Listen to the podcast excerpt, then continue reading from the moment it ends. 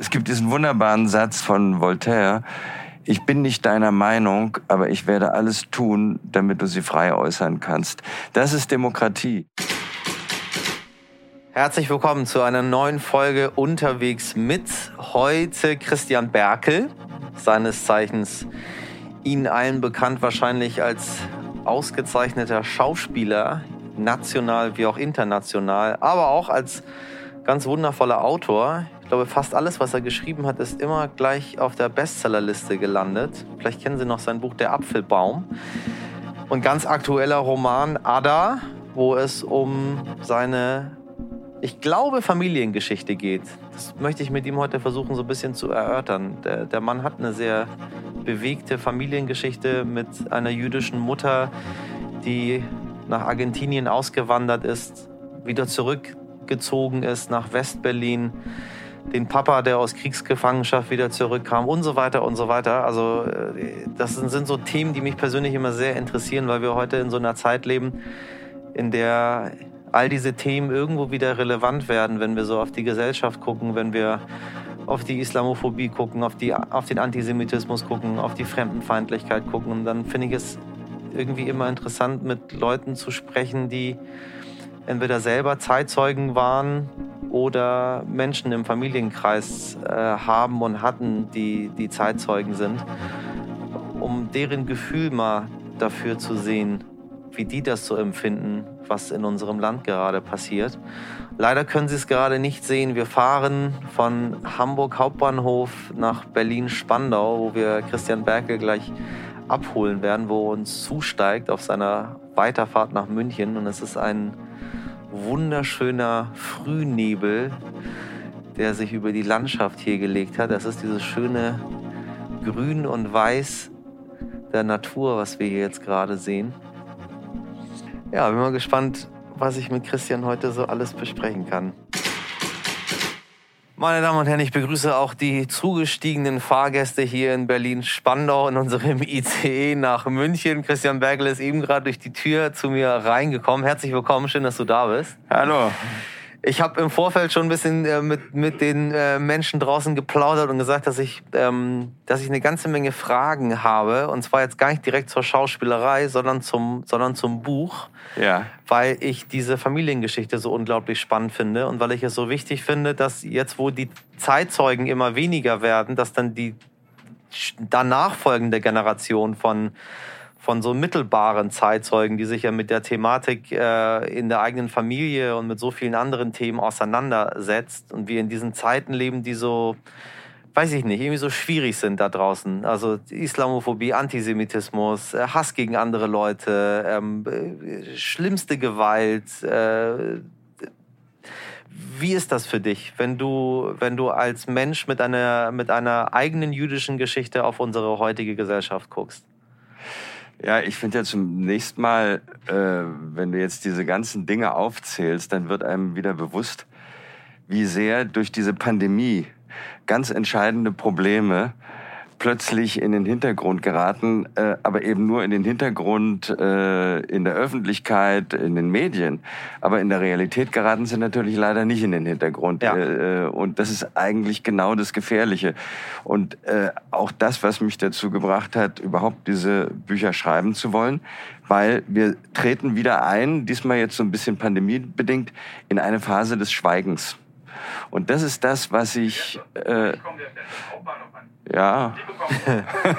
da müssen wir uns gewöhnen. Es quatscht immer jemand dazwischen, mal ein bisschen lauter, mal ein bisschen leiser. Ja. Den lassen wir dann immer. Den lassen wir immer ein bisschen ausreden, ausreden. und dann, wenn er fertig ist, machen wir nahtlos weiter. Oh, ich sehe zum ersten Mal da wieder Zeitungen.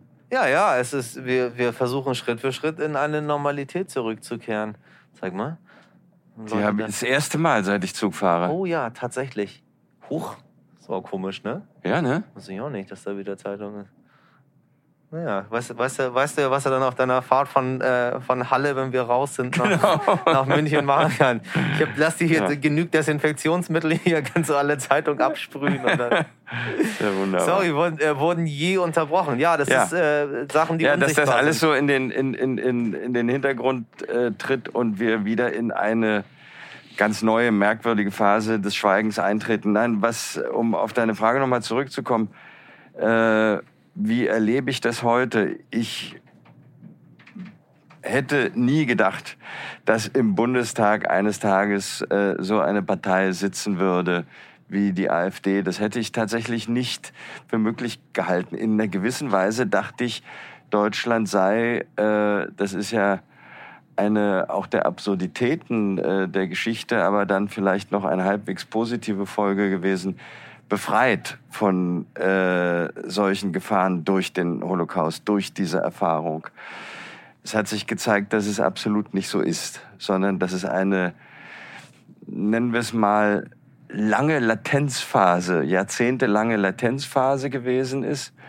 Und ähm, vielleicht auch, weil man dann in den letzten zehn Jahren immer weniger, zehn, zwanzig Jahren immer weniger über diese Themen gesprochen ja. hat, konnten sie sich äh, auch dann wieder im Schweigen, in Ruhe entwickeln. Das ist die eigentliche Gefahr von Schweigen.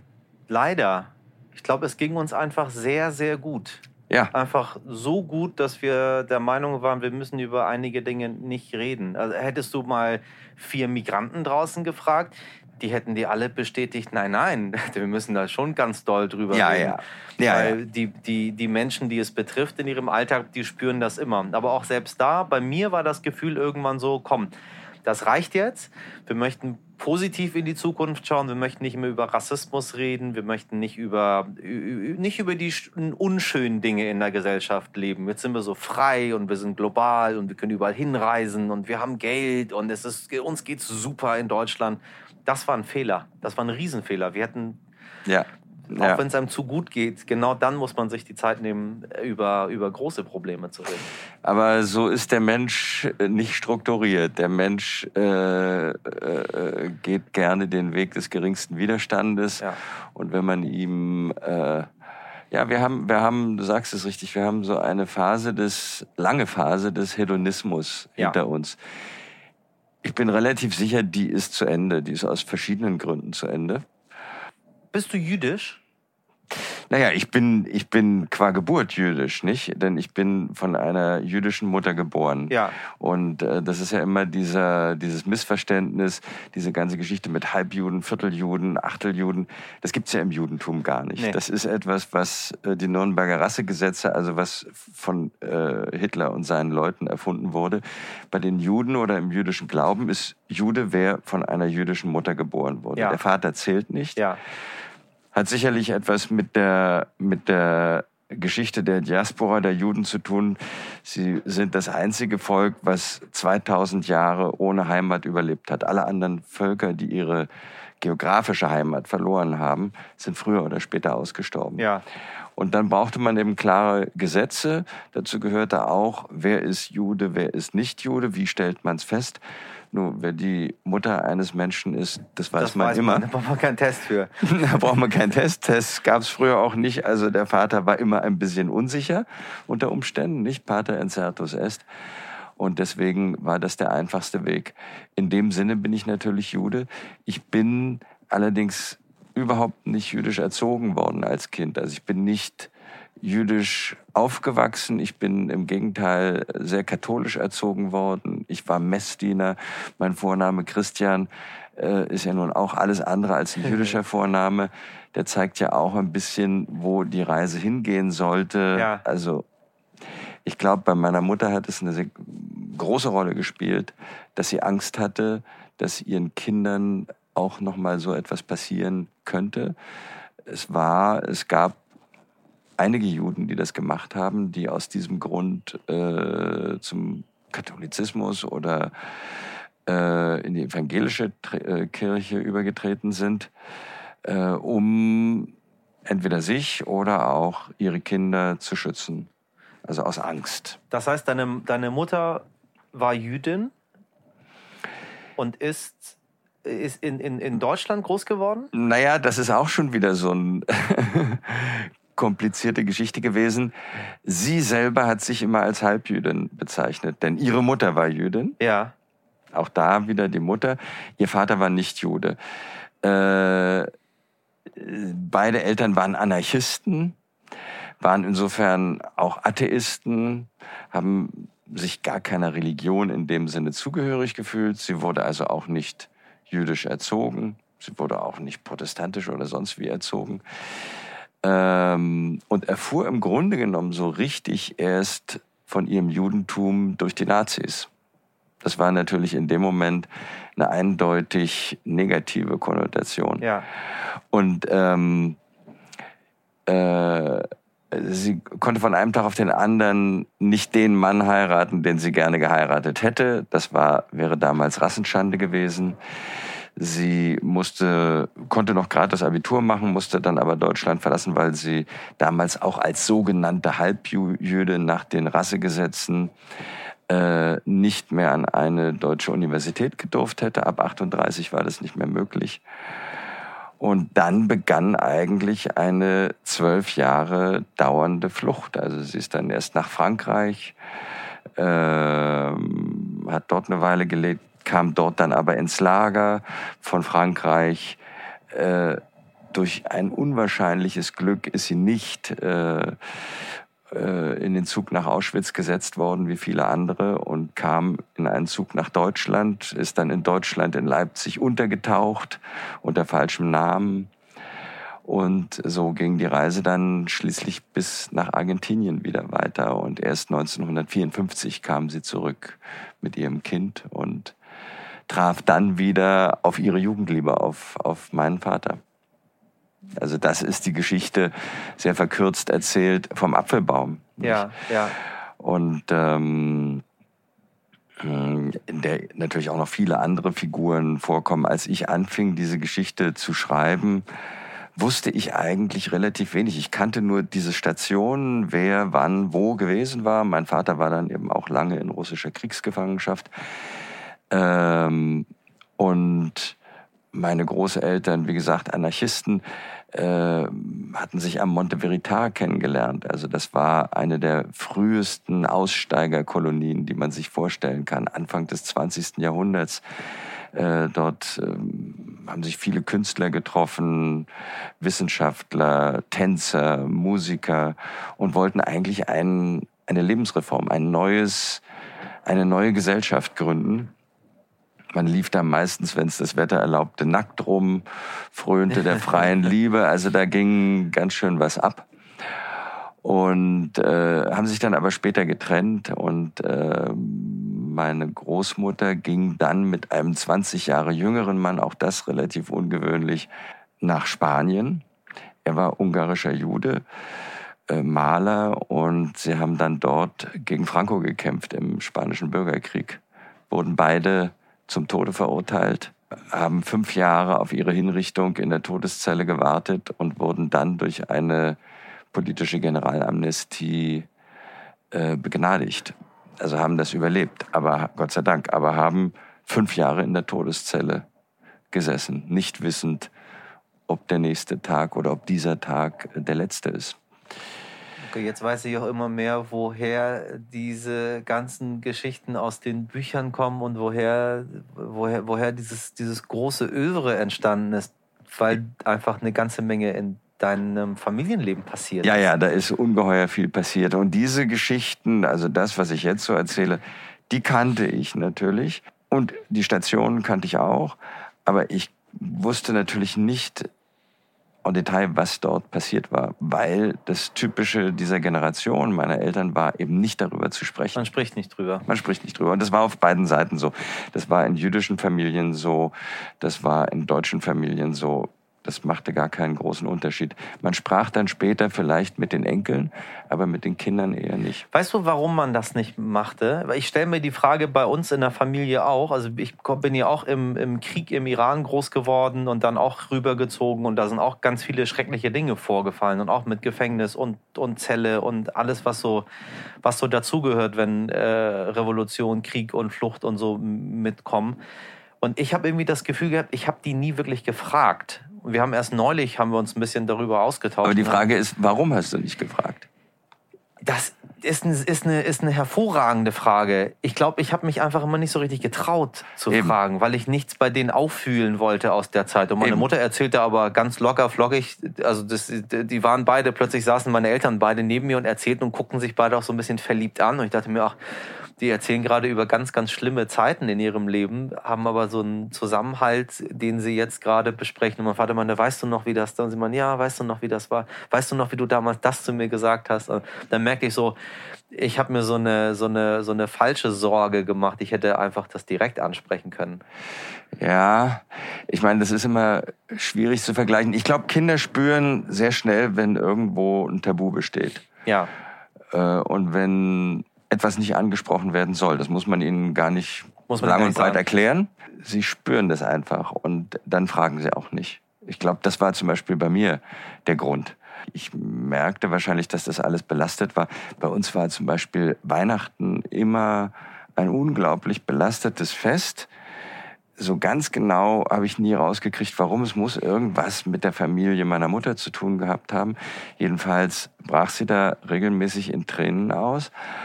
Und ähm, ich, ich merkte nur, da ist irgendetwas, da ist irgendetwas passiert. Vielleicht hatte es was mit Dingen zu tun, die sie auf der Flucht erlebt hat. Und wenn ich sie dann später gefragt habe über die Zeit im Nationalsozialismus, hat sie entweder sehr ausweichend geantwortet oder sie hat ein, zwei kleine Anekdoten, meistens lachend erzählt, mhm. als sei es eigentlich die Geschichte von jemand anderem und nicht ihre eigene. Und dann war es auch schon wieder vorbei. Und dann war es auch schon wieder vorbei. Wenn es ihr nicht gelang, so eine Distanz äh, zur eigenen Geschichte einzunehmen, äh, dann stürzte sie die Erzählung darüber eigentlich relativ sicher und relativ schnell in, in eine Depression. Und insofern, das war auch ein Grund, warum man dann nicht fragte, wenn man merkte, das löst etwas aus, wo sie die nächsten drei Tage nicht sprechen kann. Insofern konnte ich wahrscheinlich auch überhaupt erst richtig anfangen, die Geschichte zu schreiben nach ihrem Tod.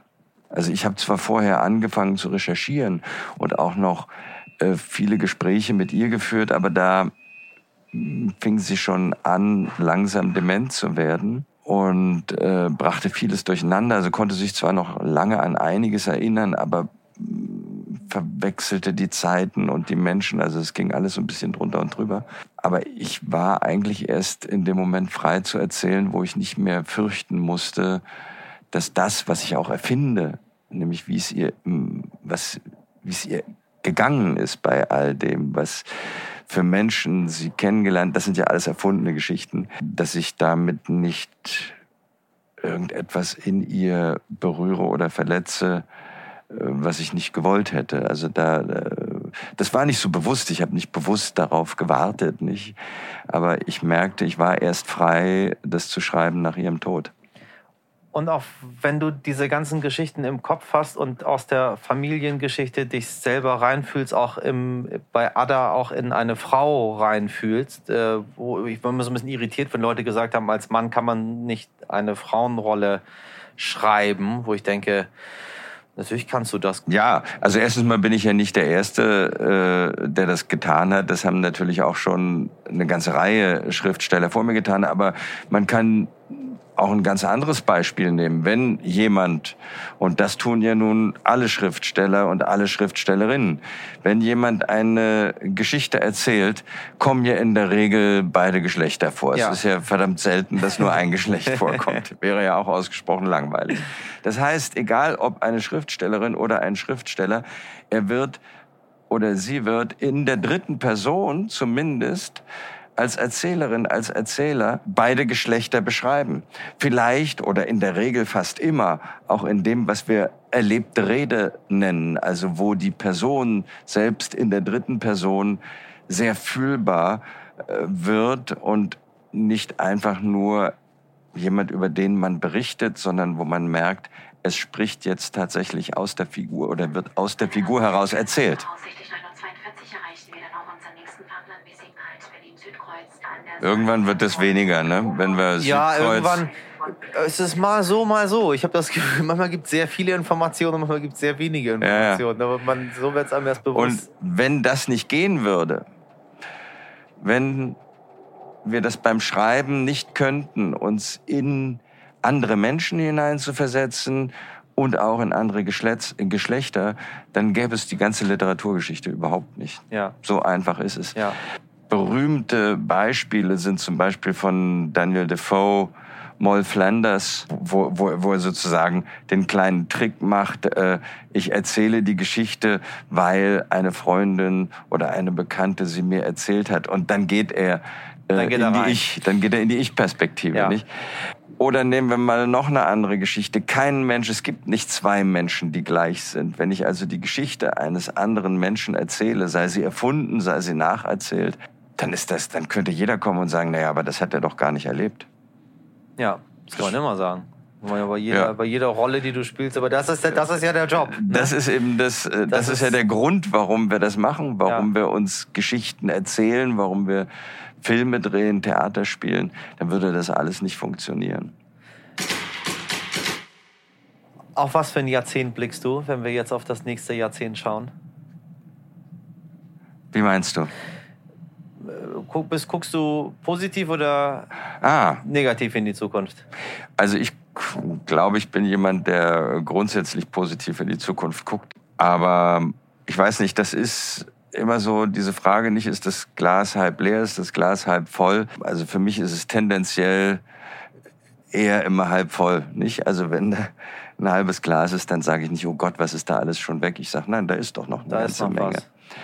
Und ich glaube, ohne diese Grundhaltung, die ja von der Hoffnung geprägt ist, würden wir morgen, morgens gar nicht aufstehen können. Wir, wir würden das gar nicht schaffen. Also das merkt man ja auch, wenn man mal eine dunkle Phase hat in seinem Leben, wo einem, wo diese Hoffnung, wo man das Gefühl hat, diese Hoffnung ein Stück weit verloren zu haben. Ganz verloren hat man sie nie, sonst würde man tatsächlich nicht leben können, glaube ich. Aber wo man sie vielleicht ein Stück weit verloren hat, dann merkt man, wie unglaublich hart das ist, überhaupt durch den Tag zu kommen. Also wir brauchen diese, diese positive Energie, diesen Optimismus. Man hat ja oft sogar gesagt, die Depressiven sind eben eigentlich nicht die Leute, die die Dinge schwarz malen und dunkel sehen, sondern sind eigentlich die Realisten. Sie sehen die Dinge so, wie sie sind. Das habe ich noch nie gehört, aber Und- das ist ein spannender, spannender Gedanke. der, der, äh, sagen wir mal, unter Anführungszeichen gesunde Menschen, kann man lange darüber streiten, was in dem Zusammenhang gesund bedeutet, aber äh, ist eigentlich jemand, der alles durch die rosa Brille sieht. Der normale Mensch guckt sich sehr häufig die Dinge schön. Äh, auch den anderen. Wir brauchen auch in unseren Beziehungen äh, doch nicht permanent einen knallharten Realismus, sondern wir brauchen auch ein Stück Idealisierung. Also wenn wir in einer Beziehung zum Beispiel, in einer Liebesbeziehung, den anderen nicht auch ein Stück weit idealisieren, dann wird das nicht funktionieren. Das, äh, äh, Wie, wie machst du es in, in deiner Beziehung? ja, ich meine, Ihr macht seid, man ja, ja nicht. ihr seid ja ein Traumpaar. Ja, so. das macht man ja nicht bewusst. Ja. Also man steht ja nicht auf und sagt, jetzt äh, idealisiere ich mal meine Frau. Ja. Äh, das tut man einfach in dem Moment. Äh, also jeder kennt es doch im Moment des ersten Verliebtseins. Äh, ist dieser Mensch doch die ganze Welt für einen. Richtig. Das würde ja keiner, keinem echten Realitätscheck äh, standhalten, Ja. wenn man es mal so betrachten will. Dieser Mensch löst dieses Gefühl in uns aus und wir entscheiden uns dafür, die Dinge so zu sehen. Mehr oder weniger bewusst tun wir das. Du bist ein Mensch, der sich ganz offen politisch äußert, der sich Ja. politisch engagiert. Manche, manche machen es und manche machen es nicht. Und ich habe bei denen, die es nicht machen, nie so richtig verstanden, warum die das nicht machen. Einige sagen immer, ich habe ich bin gar nicht politisch. Oder äh, einige sagen auch ganz offen, ich habe Sorge davor, ein paar Fans zu verlieren. Andere sagen, ich habe vielleicht kommt ein Shitstorm auf mich zu. Und denke ich, Ja. na, ihr, wir Leute, die wir in der Öffentlichkeit sind, wir haben da schon eine Verantwortung, auch mit einzuordnen, äh, mit einzunorden, äh, mal eine Meinung in den Ring reinzuwerfen, worüber man Äh, diskutieren kann. Finde ich äh, ganz, ganz wesentlich, weil ich erwarte ja weder, dass jemand meine Meinung teilt. Äh, ich es gibt diesen wunderbaren Satz äh, von Voltaire, ich bin nicht deiner Meinung, aber ich werde alles tun, damit du sie frei äußern kannst. Absolut. Das ist Demokratie. Äh, Wenn wir diese Streitkultur verlieren, Ja. dann verlieren wir die Basis einer freien Gesellschaft. Dann hören wir auf, eine freie Gesellschaft zu sein. Wenn ich Angst habe, dass äh, indem ich eine Meinung äußere, jemand anderer, der diese Meinung nicht teilt, sich komplett von mir abwenden wird, warum soll er das denn tun? Also erstmal gehe ich doch nicht davon aus. Ich äußere sie ja nicht aggressiv. Ich sage ja, ich drohe ja auch nicht. Ich sage einfach nur, ich empfinde die Dinge so oder so. Ich bin auch gern bereit im Gespräch dass, wir, äh, dass mir jemand sagt, äh, ja, ich aber gar nicht und ich finde es falsch, was du sagst, ja, dann soll er mir sagen, dass er es falsch findet, finde ich doch überhaupt, dann können wir darüber diskutieren. Vielleicht einigen wir uns, vielleicht einigen wir uns auch nicht, auch das ist möglich, aber all das ist doch kein Drama. Ein Drama ist, wenn wir aus Angst, aus Unsicherheit oder aus äh, Kalkül anfangen zu schweigen oder uns zu verstellen. Ich glaube, man darf nicht den Irrtum begehen, dass man das ungestraft mit sich selber machen kann. Ja. Also wenn ich mich so verstelle, dann werde ich irgendwann selber auch nicht mehr genau wissen, wer ich bin. Das ist so wie ein Kind. Also zum Beispiel, ich bin, das ist eine, eine Situation, die kommt in Ada vor, in dem zweiten Roman. Äh, also jetzt nicht genau diese Situation, aber ich habe daraus eine Geschichte gemacht. Ich bin als Kind, als das Stones-Konzert, das erste große Stones-Konzert hier 1965 in der Waldbühne stattgefunden hat, da war ich acht Jahre alt, knapp. Und äh, war einer von zwei Stones-Fans in meiner Klasse. Alle anderen waren Beatles-Fans. Äh, ich bin also mit einer Pyjama-Hose, die meine Mutter in eine Schlaghose, so nannte man das damals, umgenäht, Umgenäht hatte, hatte. ja, äh, und einer Krawatte meines Vaters, die ich als Gürtel umgebunden hatte, durch Berlin, äh, also durch Frohnau im Norden Berlins getigert, wo wir wohnten, und habe jedem erzählt, der es hören wollte oder auch nicht, dass ich an diesem Abend in das Stones-Konzert gehen würde. Nicht? Und äh, hat mir natürlich keiner geglaubt. Ich habe es am Anfang auch nicht geglaubt. Ich wusste, dass ich da rumflunkere. Aber so nach einer Stunde habe ich es wirklich selber geglaubt. Das ist so, ne? Das ist so. Und dann dachte ich, und erst am Abend, als ich zu Hause auf dem Sofa saß und, und nicht bei merkte, den ich Stones war. wurde mir klar, dass es offenbar doch nicht so ist. Und das meine ich damit, also das jetzt als kleine lustige Geschichte vielleicht, aber wenn wir uns so stark verstellen, dann verstellen wir uns auch irgendwann vor uns selbst. Also da findet eine Veränderung statt. Total. Und dann äh, verlieren wir den Zugang zu uns selbst. Das ist brutal, wenn das passiert. Wenn wir mal aus den Stones mal was anderes als Beispiel machen und wir glauben einfach fest daran oder uns erzählt jemand den ganzen Tag, dass die und die sind böse und die und die kommen hierher, um das und das zu machen. Das passiert doch im Moment Dann andauernd. Der Antisemitismus kommt plötzlich wieder hoch. Ja, das ist ja eine uralte Geschichte. Immer wenn, wenn die Weltsituation wackelig und unsicher wird, Kommt brauchen, daher ja, dann, zaubert aus dem Hut. Da war doch irgendwie noch Ja, jemand, ja. den können wir doch dafür verantwortlich Genau. machen.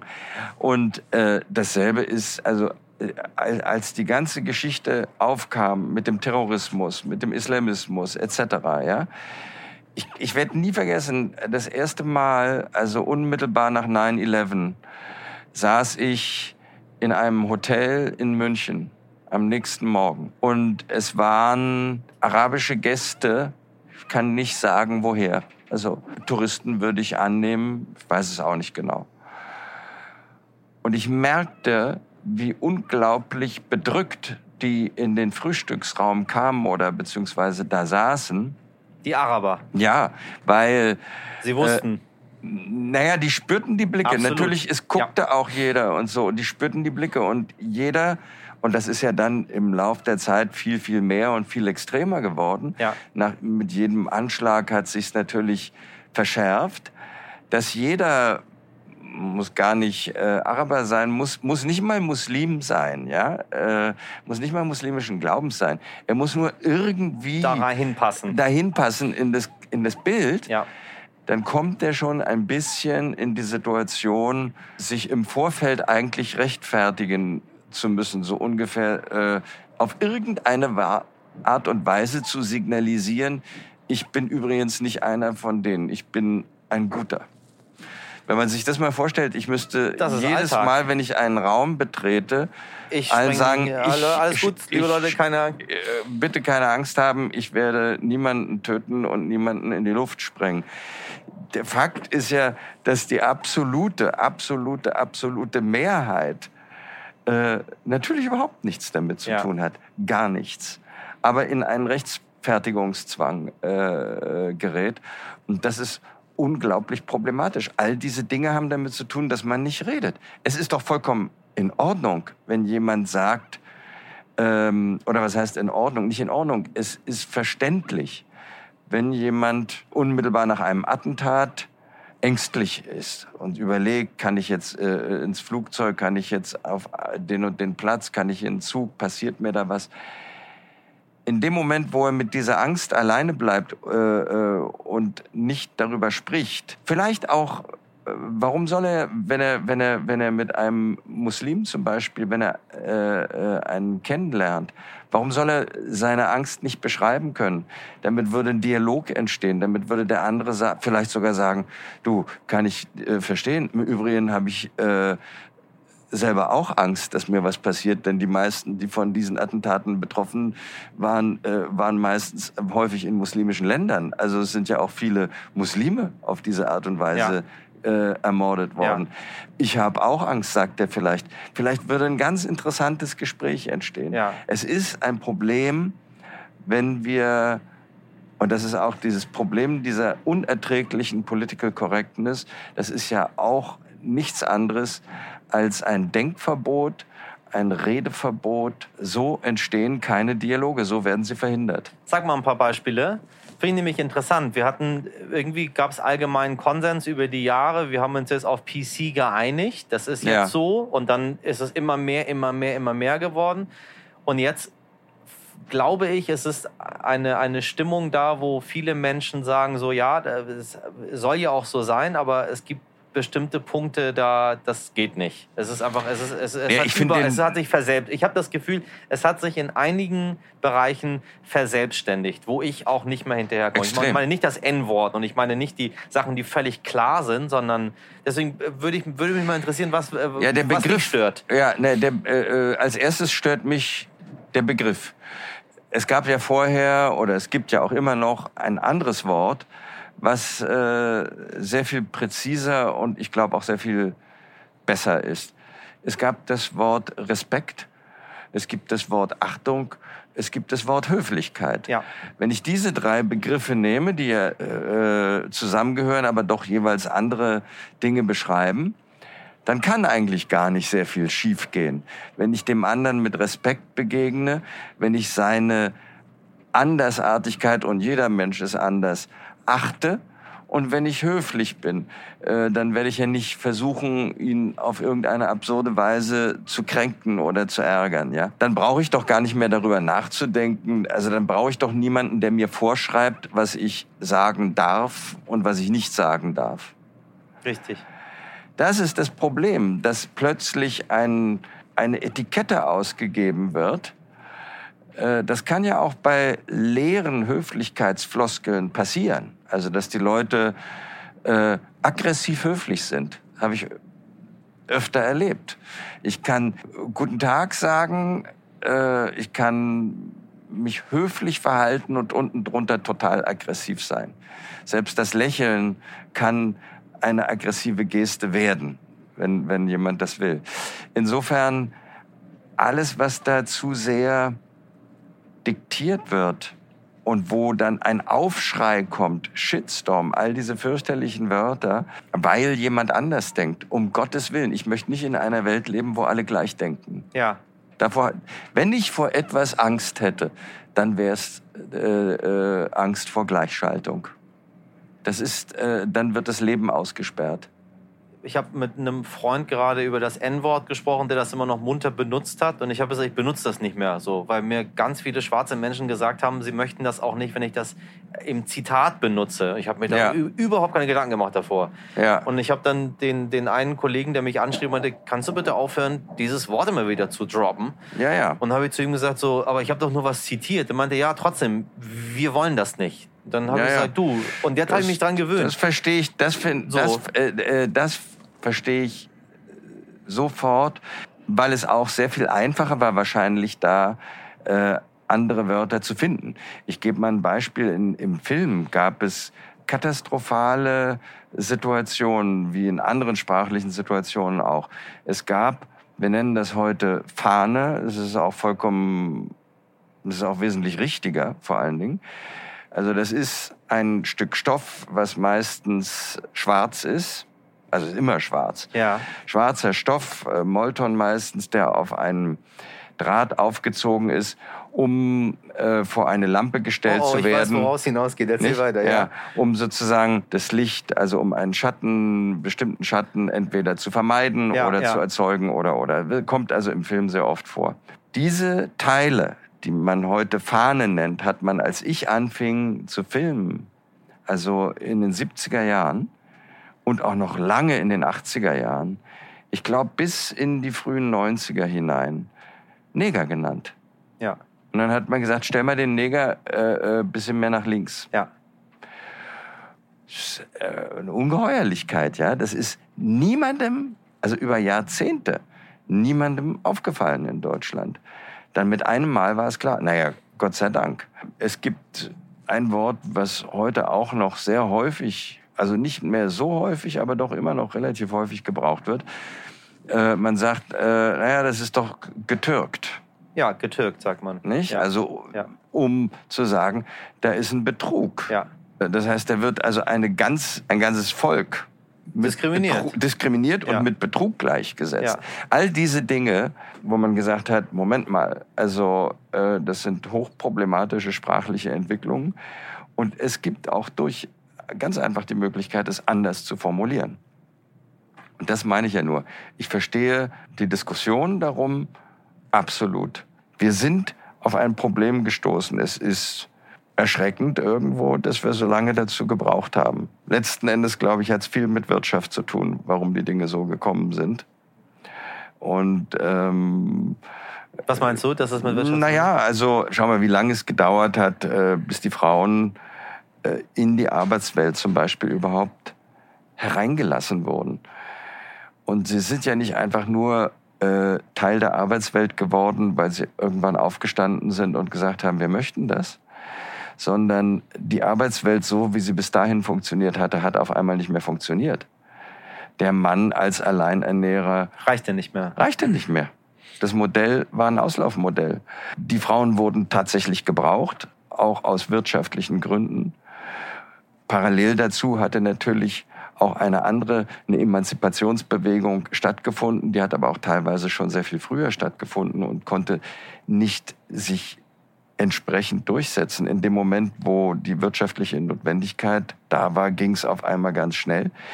Ich erlebe aber auch heute noch, wenn ich, ich habe es neulich mal in einem Interview gesagt, äh, das anspreche, dass äh, zum Beispiel im Filmgeschäft äh, meiner Meinung nach, und ich glaube, das ist nicht nur eine Meinung, die Bezahlungen zwischen Männern und Frauen immer noch ungerecht unterschiedlich sind. Also die Männer grundsätzlich besser bezahlt werden bei absolut gleicher Leistung. Das, das ist so, ne? Das ist so, das ist natürlich besser immer- sagen als Mann und Frau, die beide Schauspielerinnen und Schauspieler genau, sind. das Ihr- habe ich, ihr- dann, das hab ich dann als Beispiel angeführt. Ihr wisst, was ihr verdient. Äh, Wir wissen, was wir verdienen. Nicht? Es ist ein immer noch so heißes Eisen. In anderen Bereichen, also nehmen wir mal an, bei Beamten oder so, da geht es ja gar nicht. Ja? Natürlich äh, verdient eine Bundeskanzlerin nicht weniger als ein Bundeskanzler oder eine Mini- Ministerpräsidentin nicht weniger als ein Ministerpräsident. Weil die Gehälter liegen offen, das ist nachprüfbar. Das würde so sehr gegen den Gleichheitsgrundsatz verstoßen, das würde eine Gesellschaft nicht mehr schaffen heute. Aber in Berufen, wo das nicht offengelegt ist, Mhm. Und äh, das trifft ja auf alle künstlerischen Berufe zu, kann man ja auch immer sagen, ja, mh, der oder die ist halt ein bisschen bekannter oder erfolgreicher oder so. Genau, da gibt's wer will das so denn, der. Marktwert und so weiter Ja, nicht? ja. So, wer will denn das jetzt genau überprüfen? Also wie will man das denn wirklich zuverlässig, präzise überprüfen? Ja. Das wird so einfach nicht gehen. Wenn du aber mit Agentinnen oder Agenten sprichst, dann werden sie dir das natürlich bestätigen. Wenn die äh, in ihrer Agentur mh, 50 Klienten und Klientinnen haben, Männer und Frauen, dann wissen die doch ganz genau, Absolut. was los ist. Und die werden es bestimmt bestätigen. Das ist äh, noch ein Relikt aus, aus alten Zeiten und ich finde es beschämend und deswegen sage ich es auch, auch wenn dann Leute sauer auf mich sind, weil ich da irgendwie eine heilige Kuh offenbar durchs Dorf treibe. Ich verstehe es nicht. Also, Was macht das mit deiner Frau, wenn ihr dort sitzt und ihr habt ganz normale Gagenverhandlungen gehabt, wie das im Beruf üblich ist und dann hast du da irgendwie den Tagessatz bekommen und sie hat einen anderen Tagessatz bekommen und man merkt irgendwie, oh, passiert das? das ja, natürlich passiert was, das. was macht das mit ihr? Das erfreut sie nicht. Ganz einfach. Und dann sagt sie natürlich auch, naja, es ist äh, leider Gottes so. Das weiß sie ja, so wie wir es alle wissen. Ich habe aber auch Kollegen und Kolleginnen erlebt, die gesagt haben, was? Nee, das ist doch Quatsch. Gibt's doch gar nicht den Unterschied. Ich weiß, dass es ihn gibt. Es gibt ihn. Ich habe mal einen Beitrag dazu gemacht vor, vor einigen Jahren. Äh, da habe ich Kaffee angeboten auf der Straße. Äh, Männer 3,50, Frauen 50 Cent. Weil die Frauen ja weniger verdienen. Und dann haben wir dann da haben wir eine riesen Diskussion dort gehabt. Und dann kam, kam eine Gruppe von, ähm, von jungen Menschen auf mich zu. Ich glaube, die haben bei einer Bank gearbeitet oder bei einer Versicherung. Zwei Frauen und zwei Männer waren das. Und dann haben wir darüber gesprochen. Ich habe erst die Männer angesprochen und sie gefragt. Und sie meinen so Quatsch. Und die Frauen gucken die Männer so und meinen so, wie Quatsch. Natürlich bekommen wir weniger als ihr. Und dann sind die aus allen Wolken gefallen. Und dann meinen sie, wir, wir machen doch genau das Gleiche. Und die Frauen so, ja, aber wir wissen, dass wir weniger. Ich weiß ja, was du bekommst. So, ich bekomme das Genau. nicht, ich bekomme weniger. Genau. Und die, das ist ein Skandal, das darf doch nicht sein. Und dann haben die lang und breit erklärt, warum das so begründet wird. Und die Frau, und dann ist sie ja vielleicht mal schwanger und irgendwelchen Blödsinn, der da zusammengepackt wird. Und dann hast du richtig an den Gesichtern der Männer gesehen, wie die sich da geschämt haben.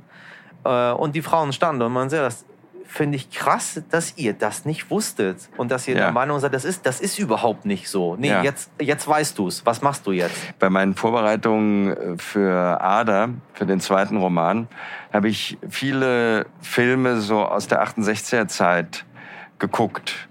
Äh, auch Kurzfilme, die zum Beispiel damals an der Deutschen Film- und Fernsehakademie entstanden sind, das was so ein absolutes 68er Kind war. Also äh, ich glaube sogar die Gründung war 1968 von der Film- und Fernsehakademie. Und das war ja die Zeit der Wohngemeinschaften, der Kommunen etc. Und das spielt auch in Ader äh, eine große Rolle, weil sie auch in so eine Art Kommune reinkommt, eine Zeit lang so. Und da gab es sehr lustige Filme, sehr lustige Situationen. Man hat also eine Gruppe in so einer Wohngemeinschaft, die sitzen in der Küche und diskutieren sich die Köpfe heiß äh, zu politischen Themen. Teilweise auch äh, Emanzipation begann ja damals auch wieder ein sehr großes Thema zu werden. Und dann guckt man hin und denkt, das kann doch gar nicht wahr, äh, wahr sein. Da sitzen ja nur Männer an dem Tisch. Und dahinter in der Küche Stehen die Frauen. stehen die Frauen, schmieren die Brote und kochen den Kaffee. Und die anderen diskutieren über die Rolle der Frau. Ja. Und es ist denen gar nicht aufgefallen. Also das war auch nicht ironisch gebrochen. Das war einfach so. Es war einfach so. Und da kommen wir. Dasselbe war ja mit dem Holocaust. Es gab natürlich auch. Es war ja ein großes Verdienst dieser Generation, dass sie die, versucht hat, dieses Schweigen zu brechen. Aber äh, auch bei denen, die sich der Situation und der Geschichte sehr bewusst waren, gab es viele, die ein großes Problem hatten, das innerhalb der eigenen Familie anzusprechen. Also die waren politisch komplett informiert. Die hatten den Holocaust, hatten sich damit auseinandergesetzt, hatten historisch eine ganze Menge aufgearbeitet. Aber dieser kleine persönliche Schritt im Privaten, zu Hause die eigenen Eltern zu befragen und Was eventuell, denn damals gemacht? eventuell eine Antwort zu bekommen, die, die man nicht hören will. Ja. Die, die schmerzhaft ist. Die schmerzhaft ist. Also ich bin einmal an einem 8. Mai äh, in München einer Anzeige gefolgt. Da war, äh, die hieß äh, ein, ein Nachmittag in einem Café Kinder der Täter und Kinder der Opfer. Wurde geleitet von einem Psychologen, der seine Praxis programmatisch in Dachau eröffnet hatte also bewusst auch mit seiner Familie dorthin gezogen war. Und er machte also dieses Angebot in München und wie der Name der Veranstaltung äh, sagt, es waren also Täter und Opferkinder an einem Tisch und haben angefangen zu reden. Und da war eine Frau, das werde ich nie vergessen, die hat ihre Lebensgeschichte erzählt. Ihr Vater, das hat sie mit Anfang 20 herausgefunden, ihr Vater, den sie immer als einen liebenden, zugewandten, herzlichen Menschen erlebt hat, den sie über alles geliebt hat, war ein ganz übler KZ-Aufseher gewesen. So, und dazu wurde niemand gezwungen, ja. Das also immer, wenn immer gesagt wird, wird, ja, man konnte ja damals nicht anders. Nein, nein. Du musstest nicht KZ-Aufseher sein. Äh, musste niemand. Nein. Also, äh, das ist einfach eine Lüge. Das heißt, diese junge Frau ist damals ihre ganze Biografie zusammengebrochen. Wir bauen unsere Existenz ja auf diesen emotionalen Erfahrungen auf. Also wenn wir äh, in einer Familie aufwachsen, das sind die Mauern, das sind die tragenden Wände unserer Existenz. Und wenn uns das weggerissen wird und jemand sagt, ja, äh, es tut mir furchtbar leid, aber diese Wände, die du für stabil gehalten hast, die sind komplett verseucht, vermodert. Äh, die können kein vernünftiges Haus tragen. Dann ist deine ganze Existenz in Frage gestellt, wenn du dich ernsthaft damit auseinandersetzen willst, wenn du das nicht verdrängen willst. Insofern habe ich diesen, diesen Verdrängungsaspekt, der eigentlich die Grundlage der Bundesrepublik Deutschland erstmal war. Denn äh, das war für mich auch einer der Gründe, die Geschichte Ader erzählen zu wollen. Äh, diese Bundesrepublik, die sich über das Wirtschaftswunder erstmal sehr lange definiert hat und gleichzeitig eine entscheidende Voraussetzung für dieses Wirtschaftswunder war eben das Schweigen. Nicht gucken, was passiert war. Behaupten, dass wir eine Stunde Null haben können. Behaupten, dass wir eine Tabula Rasa haben können. Und dass nicht irgendwelche Mitläufer jetzt dann schnell in hohen Positionen waren, die vielleicht ein Parteibuch äh, der Nationalsozialisten gehabt haben. Dass das so war, war ja noch relativ logisch, denn äh, es waren so gut wie alle Nationalsozialisten, also man konnte das Volk ja schlecht austauschen. Schlecht austauschen, ja. Das Problem war viel größer. Das Problem war, dass die Leute, die in führende Positionen kamen, ausführenden Positionen in die führenden Positionen kamen. Das heißt, es waren hochrangige Nationalsozialisten, die diesen Wiederaufbau vorantrieben. Es war ein Mann wie Hans Globke, äh, der war Staatssekretär 1935, hat an den Nürnberger Rassegesetzen mitgewirkt, mitgearbeitet. Der Mann war die rechte Hand von Adenauer, ohne, die Adenauer, ohne den die Adenauer Politik gar nicht denkbar gewesen wäre.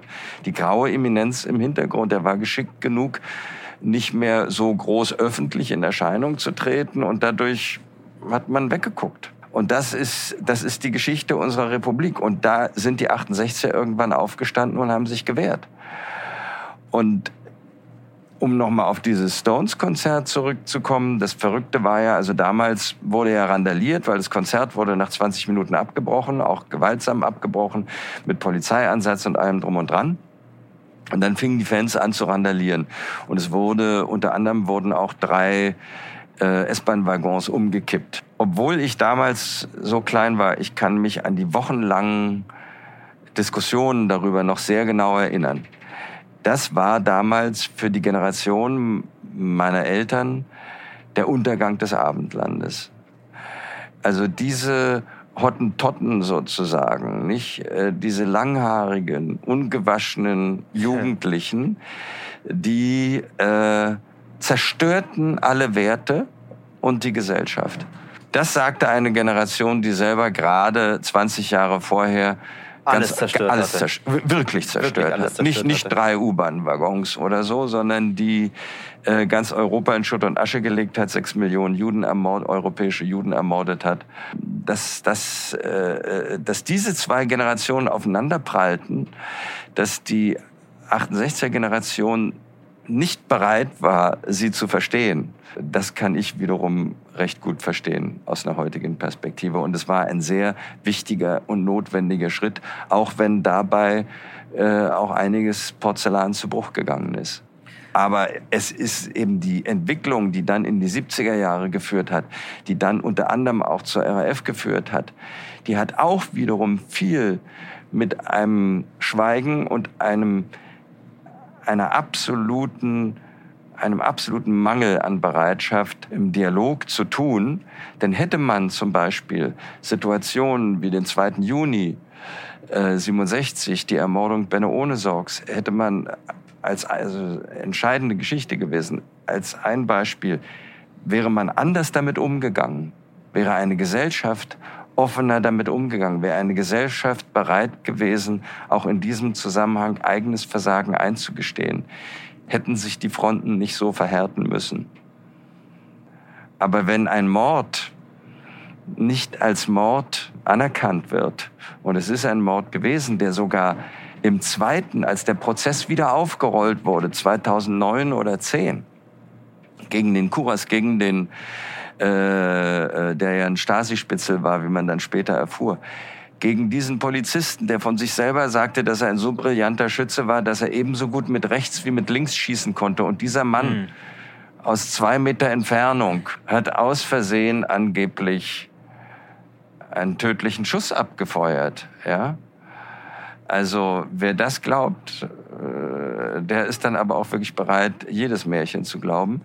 Ähm, und vor Gericht damals ist er freigesprochen worden und damals war die Situation natürlich unglaublich aufgeheizt. Aber wie viele Jahre sind das?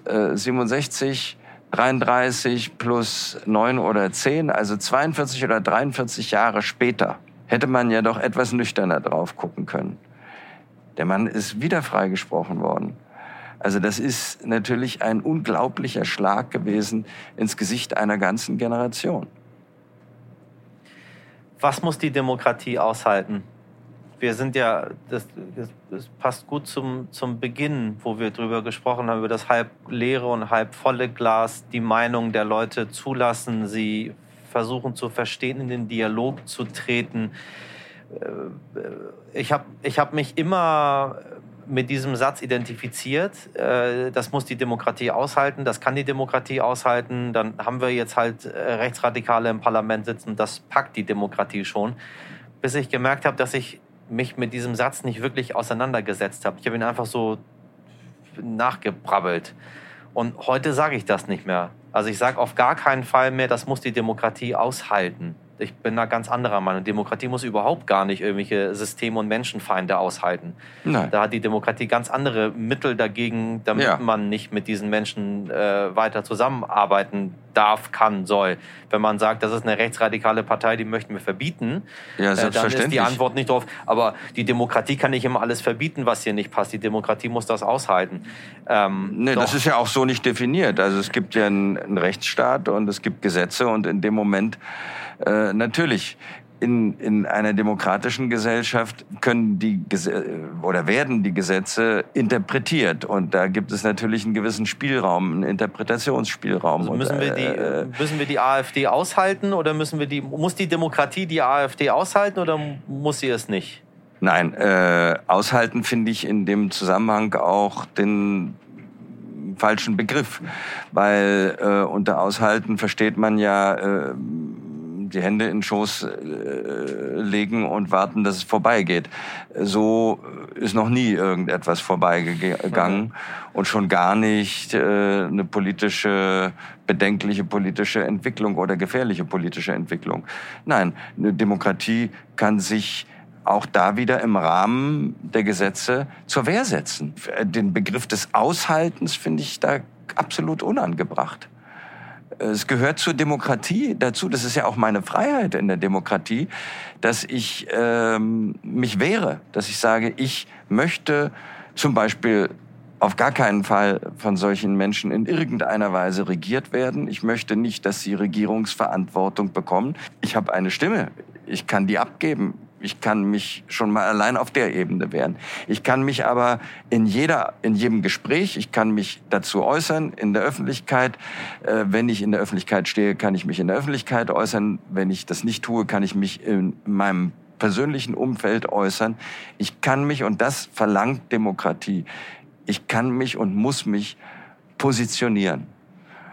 Und aushalten ist für mich immer so ein bisschen so ein Bild von Hände in Schoß legen und nichts machen. Das halte ich für einen großen Fehler. Das ist schön gesagt. Habe ich ich habe mir über das Wort aushalten noch gar nicht solche Gedanken gemacht gehabt, aber es ist tatsächlich genauso, wie du das Ja, sagst. das ist ja, ja, dann wie eine, es gibt Dinge, die man aushalten muss, nicht? Es gibt ja dieses berühmte, lieber Gott, gib mir die Kraft, äh, äh, gib mir die Geduld, das zu ertragen, was ich nicht ändern kann, gib mir die Kraft, das zu ändern, was ich ändern kann und gib mir die Weisheit, das eine vom anderen zu unterscheiden, nicht? Es gibt Dinge, die kann ich eventuell nicht ändern. Wenn der Zug jetzt hier plötzlich anhält, aus welchem Grund auch immer, dann kann ich das nicht ändern. Ja. Äh, wenn sich daraus eine Verspätung von zwei Stunden ergibt, dann kann, kann ich, ich, das, das in dem ändern. Moment nicht ändern. Dann muss ich das tatsächlich aushalten. Ja.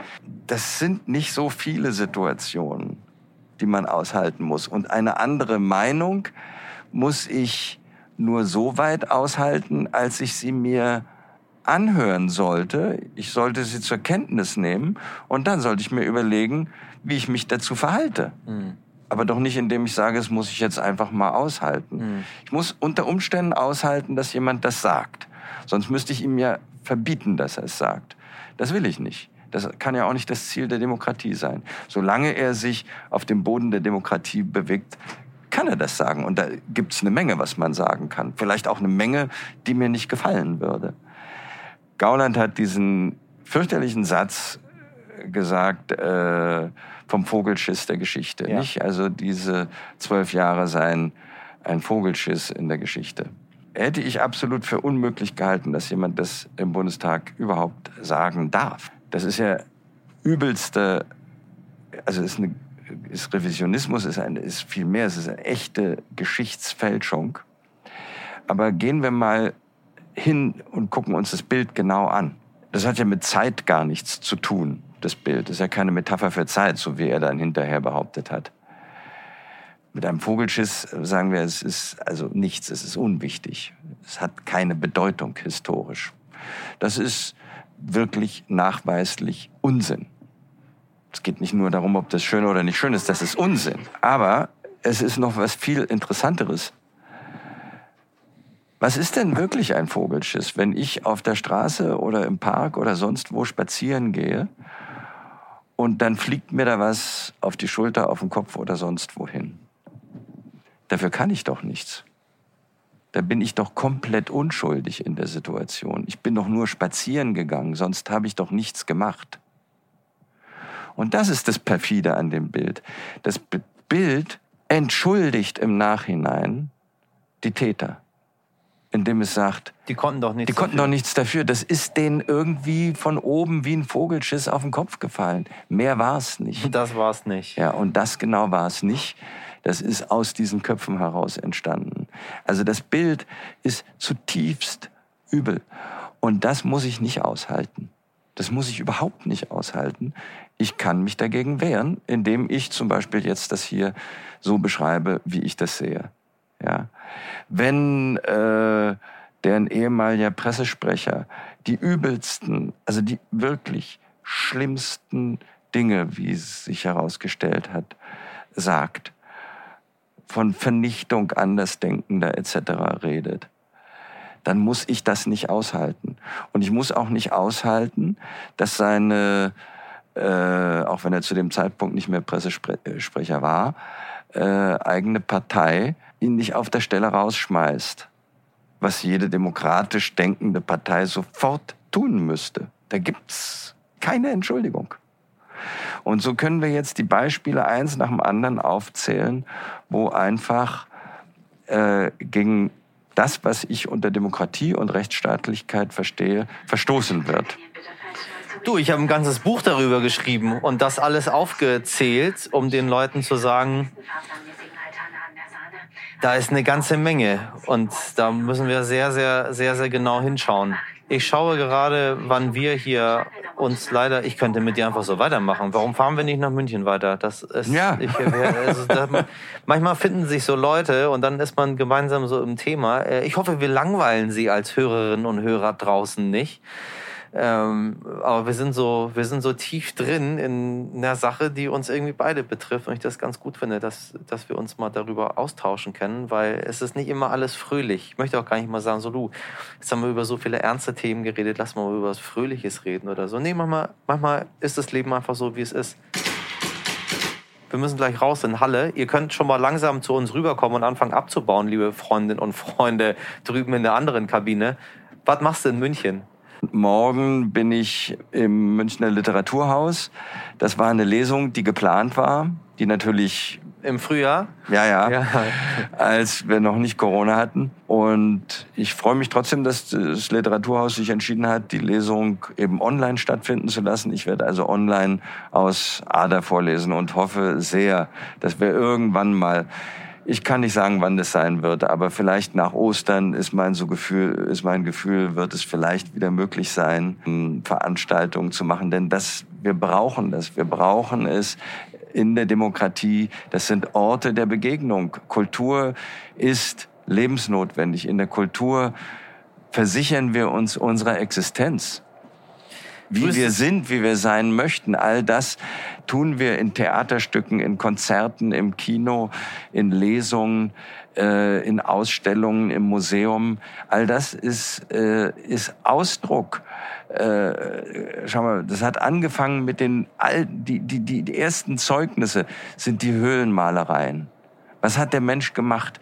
Er hat einen, einen Stier oder was auch immer da an die Wand gemalt. Ja, er hat seine Angst gebannt, weil das Tier war für ihn nämlich, also einerseits natürlich wichtig, um sich zu ernähren, aber andererseits ging von dem Tier auch eine große Gefahr aus. Das heißt, Kultur bedeutet, mit unseren Ängsten, mit unseren Sehnsüchten, mit dem, was wir vom Leben möchten, umzugehen und es darzustellen. Und es brauchen beide Seiten. Der, der es macht, genau wie der, der es anschaut.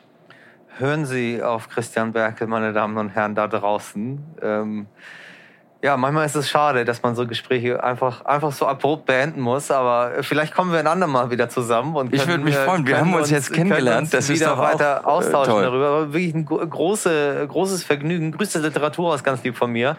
Ich habe alle, sollte auch im März, dann haben wir ein bisschen verschoben. Und wenn Sie sich die ganze Zeit draußen fragen, ich komme nicht auf den Namen, äh, die haben so viel über seine Frau gesprochen. Äh, Andrea Sawatzki, ganz wundervolle Schauspielerkollegin. Ähm, und auch aber, Autorin. Und auch Autorin, äh, aber wir wollen nicht über Leute reden, sondern mit ihnen. Vielleicht legst du ein gutes Wort ein und dann äh, spreche ich mal mit ihr und dann erzählt sie mal, wie du so bist. Sehr, sehr gerne. ich wünsche dir alles Gute, mein Lieber. Und wir Danke. verabschieden uns hier im schönen Halle. Bis zum nächsten Mal. Danke fürs Dabeisein und Zuhören. Auf Wiederhören. Vielen Dank. So, das war unsere Folge mit Christian Berkel. Nächstes Mal dann dabei die wundervolle Laura Karasek. Äh, ich freue mich schon sehr drauf. Es wird, glaube ich, gut. Abonnieren Sie uns, empfehlen Sie uns weiter. Wir sind noch relativ jung und frisch und freuen uns immer über neue Zuhörerinnen und Zuhörer. Informationen zum Thema Bahnfahren in Zeiten von Corona finden Sie auf bahn.de slash Corona. Bleiben Sie uns treu. Bis zum nächsten Mal.